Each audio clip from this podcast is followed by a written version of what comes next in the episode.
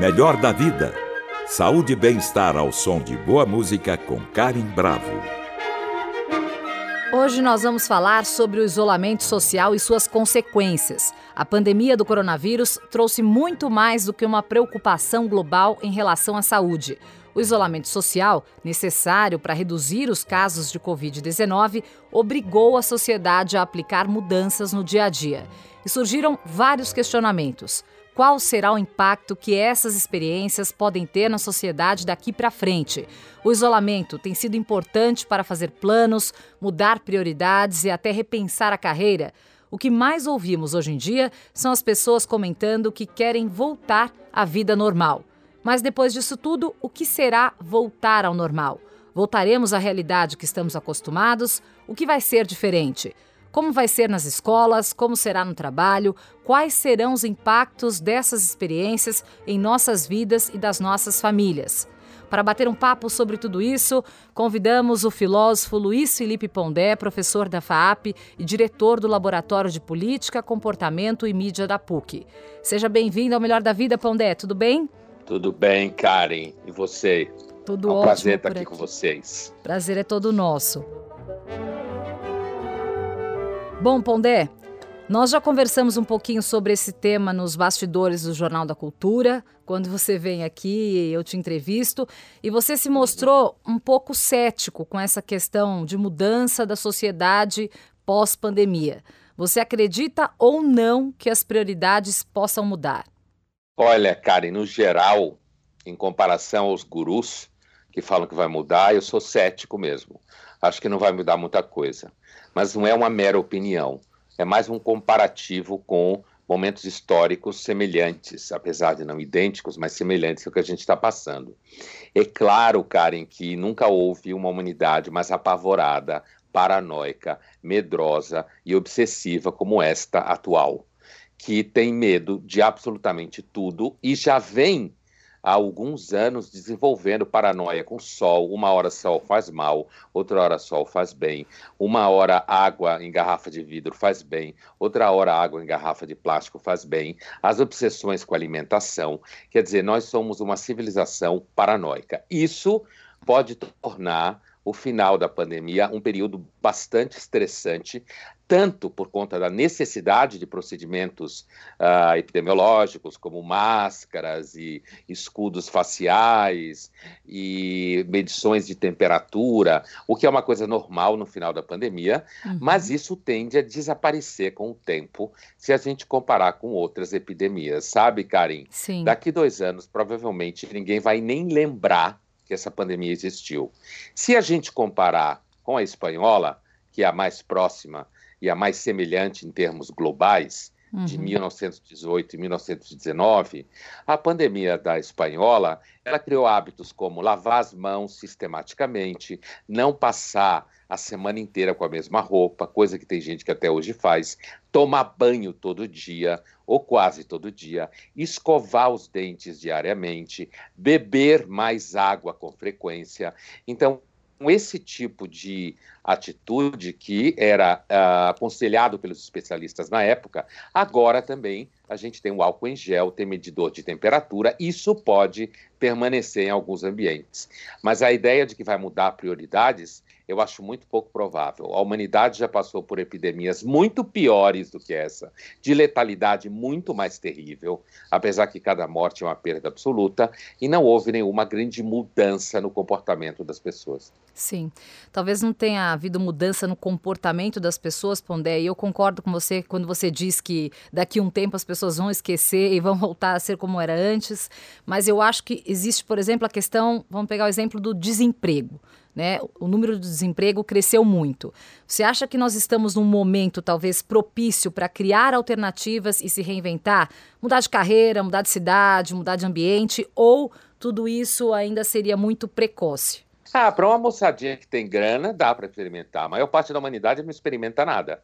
Só toca o que é possível tocar. Então, eu não tenho dúvida que gente jovem, que gente que tem um, um, sustento material por detrás, de repente pode mudar de carreira em momentos de crise como essa.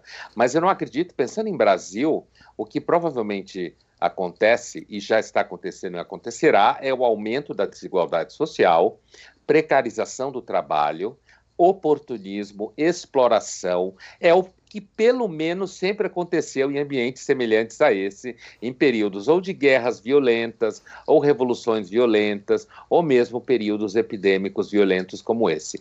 Agora, eu acredito que pessoas po possam ter, por exemplo, certas epifanias, como se fala em espiritualidade, e de repente perceber que não gosta muito da vida. Isso acontece muito com os casamentos, né? Eu acho que mais do que profissões, que todo mundo fala e tem um certo frisson, Acho que acontece mais isso é com relacionamentos. As pessoas, de repente, ficaram confinadas em casa e aí resolvem se separar, porque o que mantém a vida são as ausências também, e não Sim. só as presenças, a vida a dois, eu quero dizer. Então, no campo do trabalho, eu acredito que uma pessoa ou outra, dependendo da idade, dependendo da condição financeira, pode experimentar. Experimentação na vida é basicamente para quem não tem nenhum grande compromisso, nenhuma grande responsabilidade. Por isso, inclusive, que as pessoas não querem ter mais filhos, porque filhos atrapalham experimentações. E você falou em casamento e separação, e, e é é um pouco óbvio, né? Com boa parte da população confinada, os conflitos eles tendem a aumentar. A inteligência emocional, que já era imprescindível para o sucesso e para a felicidade das pessoas. Ela torna-se mais fundamental agora. A gente precisa contar até três, respirar e falar: bom, não é bem assim, a gente não pode jogar tudo para o alto e vamos tentar fazer a coisa dar certo? Acho que é necessário desenvolver uma maior percepção da beleza que a paciência pode ter como virtude. Né? É uhum. isso que a inteligência emocional, nesse caso, é basicamente o desenvolvimento da paciência, da tolerância, né? a percepção uh, de que às vezes é melhor ficar calado. Que, veja um exemplo, Karen. Uh, por exemplo, o debate do home office, tá? Uhum. Como eu acho que às vezes o debate público ele fica, é, ele fica colado em certos fetiches. O home office é uma prática de trabalho que tende a fazer as pessoas morarem sozinhas, não terem filhos e não conseguirem manter relacionamentos. Por quê? Porque briga pela internet, briga pelo roteador, briga pelo cômodo, briga pelo, pelo vazamento de som do trabalho de um do outro. Mas quando se fala em passar para home office, parece que é tudo lindo. É lindo para as empresas que economizam dinheiro, luz, aluguéis, e uma série de coisas. Mas para as pessoas, o home office se acomoda a casas grandes, bom sistema de internet, uhum, né? E uhum. pessoas que não tenham crianças correndo por dentro de casa. Ou seja, para poucos, isso... né? para pou... Então, é exatamente o que eu queria dizer, Karen. Essa coisa da experimentação do trabalho, da possibilidade de você fazer mudanças radicais na vida. Isso, ou você tem que ter grana, ou você tem que ter pouco poucos vínculos, né? Uhum. Ser uma uhum. pessoa mais solta, né? No sentido que não tem responsabilidades. Portanto, os jovens tendem a estar mais nessa situação, em geral, né? Mas não é para todos. Agora, já que a gente está falando sobre isso, Pondel, home office, né? Outras ferramentas tecnológicas surgiram aí nesse, nesse período. A terapia online, o fenômeno das lives, as reuniões pelo Zoom, que é o que você falou. Pode não ser o melhor dos mundos para nós, que somos funcionários de algum lugar, mas é o melhor dos mundos para aquele advogado que percebeu que não precisa ter um espaço de 800 metros para ter seu escritório, mas um de 100 já resolve, porque ele dispensa metade da equipe a outra metade fica em casa e com isso ele economiza. Agora, qual que é o impacto dessas ferramentas no nosso futuro? É um caminho sem volta? Você acha que veio para ficar ou com o tempo é, não vai ter jeito, vai ter que voltar a ser como era antes? É, depende do segmento de trabalho, né? Assim, uh, eu acho que já estava aí vindo para ficar. Uh, a, a pandemia, como em outros casos, elas momentos de crise tendem a acelerar processos tecnológicos, processos de gestão de gastos, otimização de gasto e otimização de resultado, né? Que é o que uhum. você estava falando. Então, assim, eu acredito que em alguns setores do trabalho e da economia você pode usar home office. Mas isso significa, sem dúvida nenhuma, uma grande gama de demissões e de quebradeira. Eu vou dar um exemplo concreto, um exemplo que eu conheço. Uma das minhas áreas de trabalho, fazer palestra no mundo corporativo, certo? Uhum, certo. Ah, logo que aconteceu a pandemia, o mercado fechou Ele passou o mês de março basicamente fechado e começou a voltar à vida em abril com palestras online. Como está agora uhum. acontecendo? Tá? Sim. O que, que significa isso? Significa que o mercado decepou hotéis, companhias aéreas, produtoras de eventos, garçons e garçonetes, certo? Uhum. Camareiras, tá? Então, é, essa coisa de você enxugar custos, ela cria seguramente em certas áreas uma precarização do trabalho muito grande. É claro que se pode dizer que as pessoas se inventam, mas a verdade é que algumas pessoas conseguem se inventar e outras não. Então, é claro que donos de hotéis, porque quem mantém a maior parte dos hotéis vivos são eventos, não Sim. são turistas, principalmente em locais onde não tem turismo. Né? Uhum. É, é, esses donos desses empreendimentos eles vão ter que fazer alguma outra coisa para não quebrar, além de demitir todo mundo. Porém, aquilo que você perguntou se eu acho que vai voltar, eu acho que muitas coisas vão voltar a ser como era antes. Assim como quando aconteceu com a espanhola, a maior parte das coisas voltaram a ser como era antes. Tanto é que a espanhola começou no final da Primeira Guerra Mundial e 20 anos depois da espanhola a gente estava fazendo a Segunda Guerra Mundial.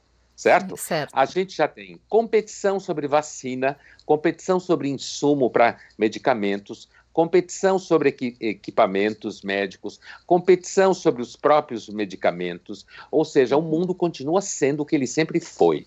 É que hoje o marketing, esse marketing que a gente pode chamar de marketing do bem, que fica tentando dizer o tempo inteiro que as coisas estão ficando lindas e vão mudar, é, na verdade, do meu ponto de vista, uma, um marketing meio barato. Não há nenhum indicativo na história história e nenhum indicativo atualmente que o mundo será muito diferente do que ele era antes. Alguns setores serão mais home office porque ficam mais fáceis, Sim. né? Porque você pode agilizar, por exemplo, no nosso laboratório da PUC, a gente descobriu que tinha muita gente no Brasil que queria seguir nossas atividades quando uhum. a gente uhum. foi para o online, certo? Sim. O que, que vai acontecer quando a PUC voltar progressivamente ao presencial? Que esse retorno vai ser progressivo, não pode ser de uma hora para outra, até o final do ano.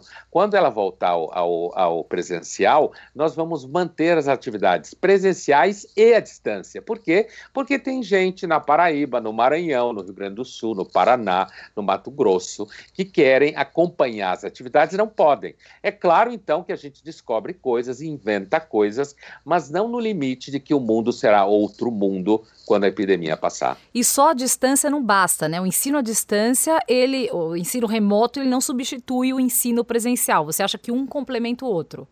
Sem dúvida. Primeiro, Karen, que assim, a, a, o EAD é um produto específico para ensino à distância. Uhum. Não é o que aconteceu agora. O que aconteceu agora foi gambiarra, corrida para resolver pepino, para poder uh, manter os alunos ativos, para não quebrar demais escola, para não demitir professor e não criar um caos maior ainda, certo? Sim, certo. Vai das necessidades econômicas às necessidades existenciais das pessoas envolvidas com a atividade de educação. Isso não é EAD. EAD é um produto pedagógico, didático, estético e técnico específico para quem faz curso à distância. Agora o que aconteceu foi a ida ao remoto para resolver problemas. Agora, dos 100% das escolas que foram remoto, nem 40% dos receptores recebem o conteúdo remoto. Uhum. Porque no Brasil não tem internet suficiente boa, a maior parte da população não tem celular, não tem computador, não tem casa que comporta uma criança acompanhando aula. Não tem então isso é um outro fetiche. Sim. Isso é um outro fetiche. Né? A educação ela foi, ela foi para a universidade, por exemplo, no meu caso, a PUC, FAP e tantas outras foram para o remoto, iniciarão o segundo semestre com aulas teóricas no remoto, as aulas práticas deverão voltar ao longo do segundo semestre, mas o aproveitamento da maior parte das crianças e jovens e adolescentes brasileiros no ensino remoto é um mito. O aproveitamento foi fraco, a menos aquelas famílias que têm pessoas que tomam conta conta das crianças que têm casa grande, internet boa e muito computador sobrando. Melhor da vida com Karim Bravo. Este é o Melhor da Vida e o assunto de hoje é isolamento social. Pelo Skype, eu converso com o filósofo e professor Luiz Felipe Pondé. Vamos falar aqui um pouquinho, voltar para esse lado meio que romântico da pandemia, vamos dizer assim, é, de que nós vamos dar mais valor as pequenas coisas do cotidiano, como caminhar com o cachorro, ir ao parque, tomar um café com um amigo numa padaria qualquer. É, você acredita que esse é um sentimento que nós, a maioria das pessoas está falando sobre isso. Ai, nossa, eu não dava valor, eu ia para o parque, andava com meu cachorro a hora que eu queria, tomava um café na padaria mesmo, aquele sentar com um amigo, conversar, tomar um café. Isso não acontece mais. É, esse prazer de retornar fazer isso, ele, ele é um prazer momentâneo? Vai acabar com o desenrolar dos fatos e com a normalidade? Provavelmente sim. Basta você imaginar, por exemplo, famílias que têm parentes, filhos que moram fora. Quando voltam, no começo é aquela sa saudade danada. Depois de três, quatro dias começa a brigar. Então, essa história de que quando se voltar, as pessoas vão uh, se falar mais, as pessoas vão se encontrar para conversar e vão ser mais carinhosas, isso é mais ou menos da mesma magnitude de alguém que começa a afirmar que a Terra é plana. É absolutamente improvável que isso vá acontecer. É claro que uma ou outra pessoa poderá mudar a vida, como a gente falava antes, dependendo das condições materiais, Sim. de idade, de perspectivas que elas têm. Não acredito que as pessoas vão começar a sentar para tomar café na padaria, inclusive porque a vida econômica vai ser pior logo. Não é que eu acho que vai ficar assim 15 anos, não, tá? Eu estou falando, isso tudo que eu estou falando para você é coisa de daqui 3, 4 meses até um ano, mais ou menos, um ano e meio. Né? A, a, situação econômica seguramente vai ficar pior, as pessoas vão ficar mais estressadas. No começo terão ainda medo da pandemia, porque uma coisa que acontece, Karen, por exemplo, uhum. uh, quando você ainda você mantém alguma atividade exterior, como Sim. é o nosso caso, meu e seu, por uhum. exemplo, você acaba tendo menos medo do que quem está trancado há quatro meses em casa. Sim.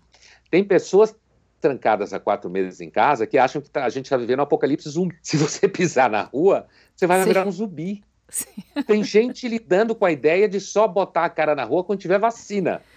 Eu imagino que a espécie Sapiens sapiens, que é a nossa, que tem cerca de 100 mil anos, deve olhar lá do além para cá e chorar ou dar risada de que os seus descendentes chegaram a um estado tal que tem gente lidando com a possibilidade de ficar trancado em casa até sair uma vacina. Ainda bem que a vacina vai sair logo, Ainda bem que essas pessoas não sabem que vacinas podem chegar até 50% de validade no caso de gripes, né? Sim. E não será provavelmente o caso inicial do processo, e que isso faz com que elas acabem voltando, porque a maior parte de nós é normal, e a, a, a maior parte de nós precisa encontrar, precisa trabalhar, precisa fazer negócio, precisa brigar, precisa amar, precisa toda uma gama de coisas que a gente sempre fez. Mas eu não acredito que as pessoas vão se tornar mais generosas. Nada, nada disso aconteceu em momentos semelhantes na história da espécie.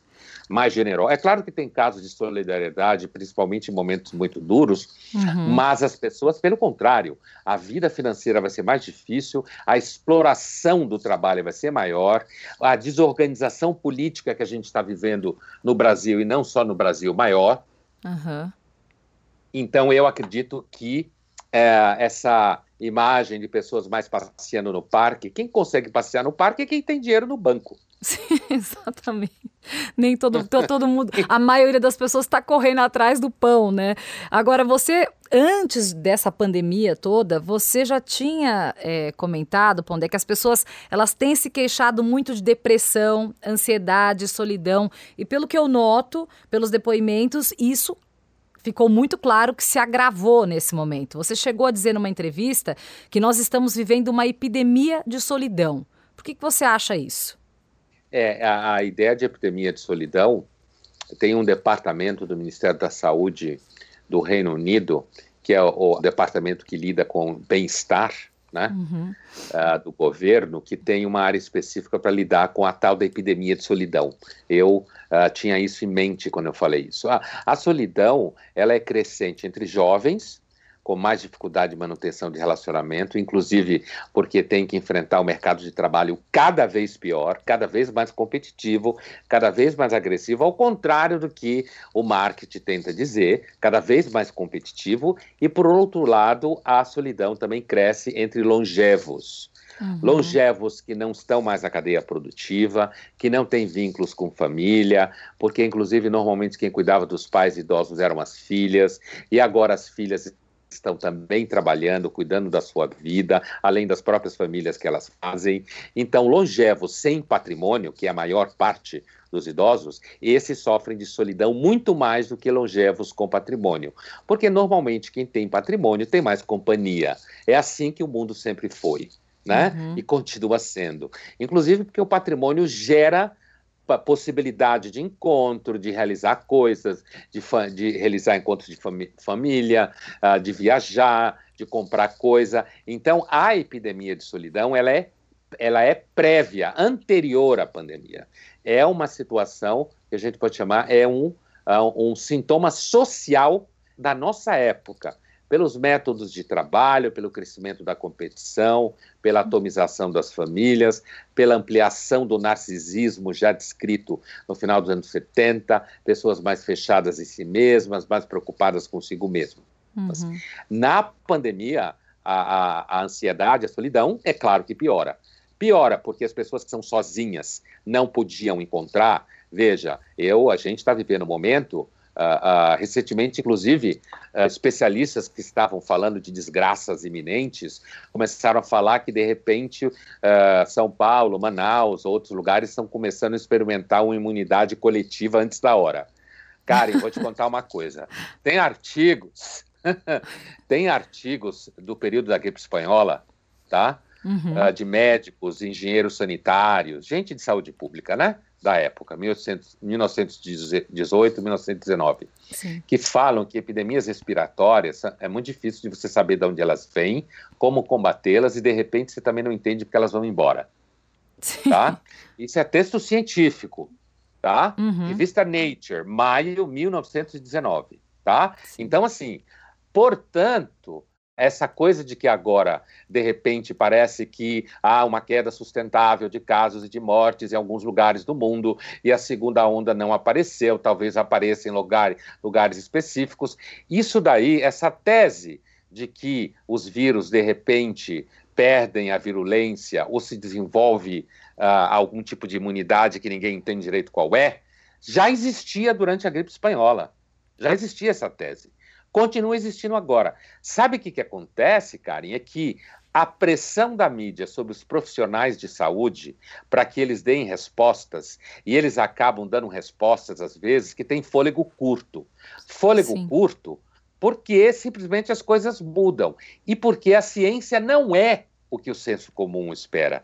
A ciência não é o que o ouvinte espera, o que o telespectador espera. A ciência não é exata. Espera. A ciência não é exata, né, Pondé? Exatamente. Quando faz ponte, ainda é um pouco mais. Mas no caso de biociências, ela não é exata. No caso de pandemias, muito menos, que tem uma dimensão sociológica uhum. pesada envolvida. E depois, porque a pesquisa em vírus normalmente é muito pobre, não tem dinheiro. Né? É. Como em outras áreas, tem muito mais dinheiro. Depois se sabe muito pouco sobre vírus. Eu lembro quando eu estava na faculdade de medicina, entre 79 e 85, os professores falavam: não se sabe nada de imunologia, se sabe muito pouco de vírus e continuamos na mesma situação, em grande parte, hoje. Isso não significa que os médicos não aprendem protocolos, remédios, procedimentos em hospitais que funcionam mais aqui, funcionam mais ali. Não significa que a gente vai inventar, não vai inventar a vacina na maior velocidade até hoje. Tudo isso é verdade. Mas também é tudo verdade que se sabe muito pouco sobre imunologia, se sabe muito pouco sobre vírus, se sabe muito pouco sobre medicamentos para vírus. Uhum. E isso continua existindo do mesmo jeito. É que hoje nós vivemos o furor interpretativo. Então, Sim. a classe científica e médica, de repente, tem que ficar interpretando coisa o tempo inteiro, e aí uma bela hora se vê diante de um problema. Da onde que está caindo? Por que está caindo a mortalidade? Não estava na hora. Diziam que a, a, imunidade coletiva era só 70%. Agora ninguém sabe direito Sim. se está caindo mesmo, se vai continuar a cair. A verdade é que nós não estamos na mesma situação que a gente estava em março nem em abril. Karen. Sim, e aí todas as previsões que nós fizemos com relação ao pico não, também não, não se efetivaram. Isso eu acho que estamos falando de ansiedade de um modo geral. E por falar em ansiedade, é. o Pondé, você lançou há pouco o livro Você é Ansioso. Eu queria te perguntar qual foi o momento que você teve esse start, o que, que te moveu a escrever sobre esse tema e qual a solução para ficar menos ansioso num momento como esse, se é que existe solução para isso. Você com certeza sabe melhor todos nós aqui. Olha, é, eu comecei a escrever esse livro no segundo semestre do ano passado.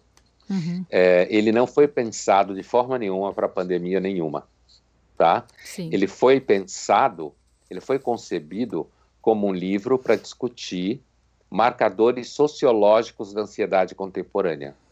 Ele é um livro de sociologia da ansiedade. É que o nome não é bom. né? Sociologia da ansiedade. Mas, assim, Você é Ansioso, Reflexões contra o Medo, é um livro que discute situações como, parecido com, com uma pergunta que você acabou de me fazer. Então, atomização da família, maior pressão competitiva uhum. uh, de trabalho, é, um número menor de filhos, quanto mais sucesso, mais ansiedade, porque sucesso é que nem água na mão, escorre pelas mãos. Então, mais ambição, mais ânsia de status. Quanto mais saúde, mais remédio, mais exame para garantir que você tem mais saúde, entende? Uhum. Quer dizer, você agora tem meninas de 25 anos fazendo botox.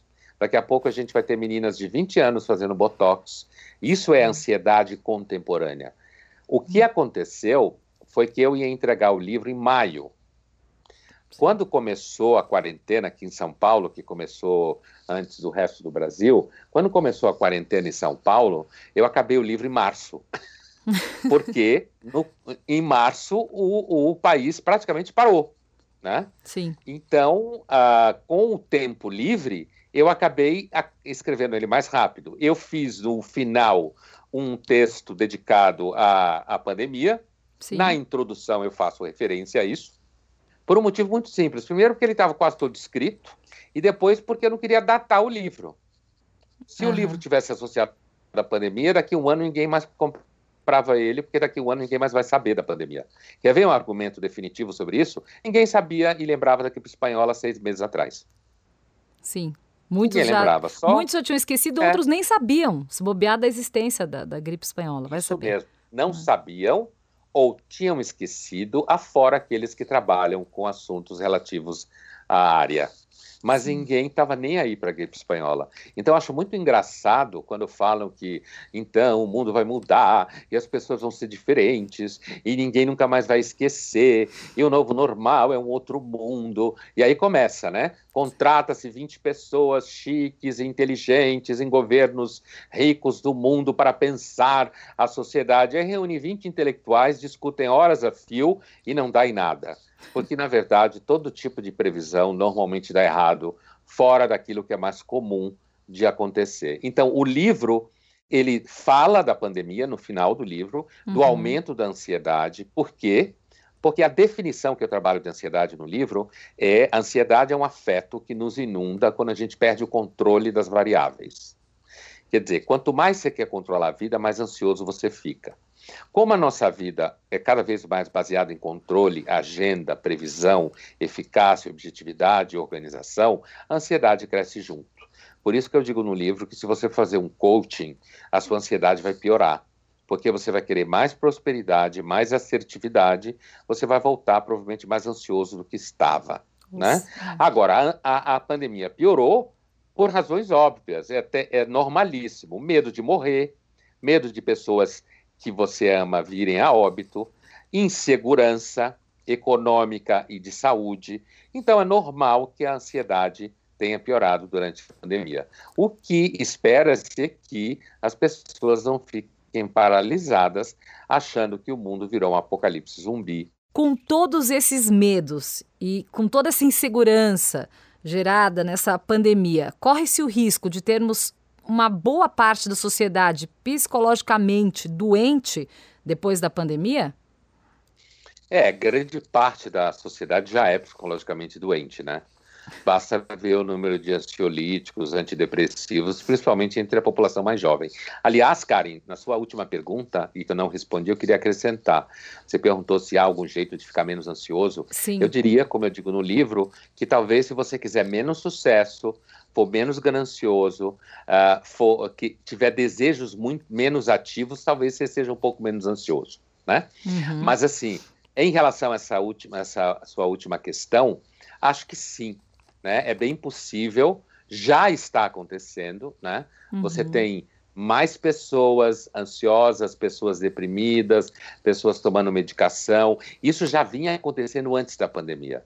É claro que o quadro pandêmico, com crise aguda econômica, se uhum. junta tudo para aumentar um cenário em que mais pessoas têm uh, abalos psicológicos. Um dos sintomas, por exemplo, são sonhos, né? Uhum. Mais sonho com ansiedade, né? Mais sonho com doença, mais sonho com gente perdida em lugares que não sabe qual é. Isso tem acontecido com grande frequência e já aconteceu em outros momentos semelhantes.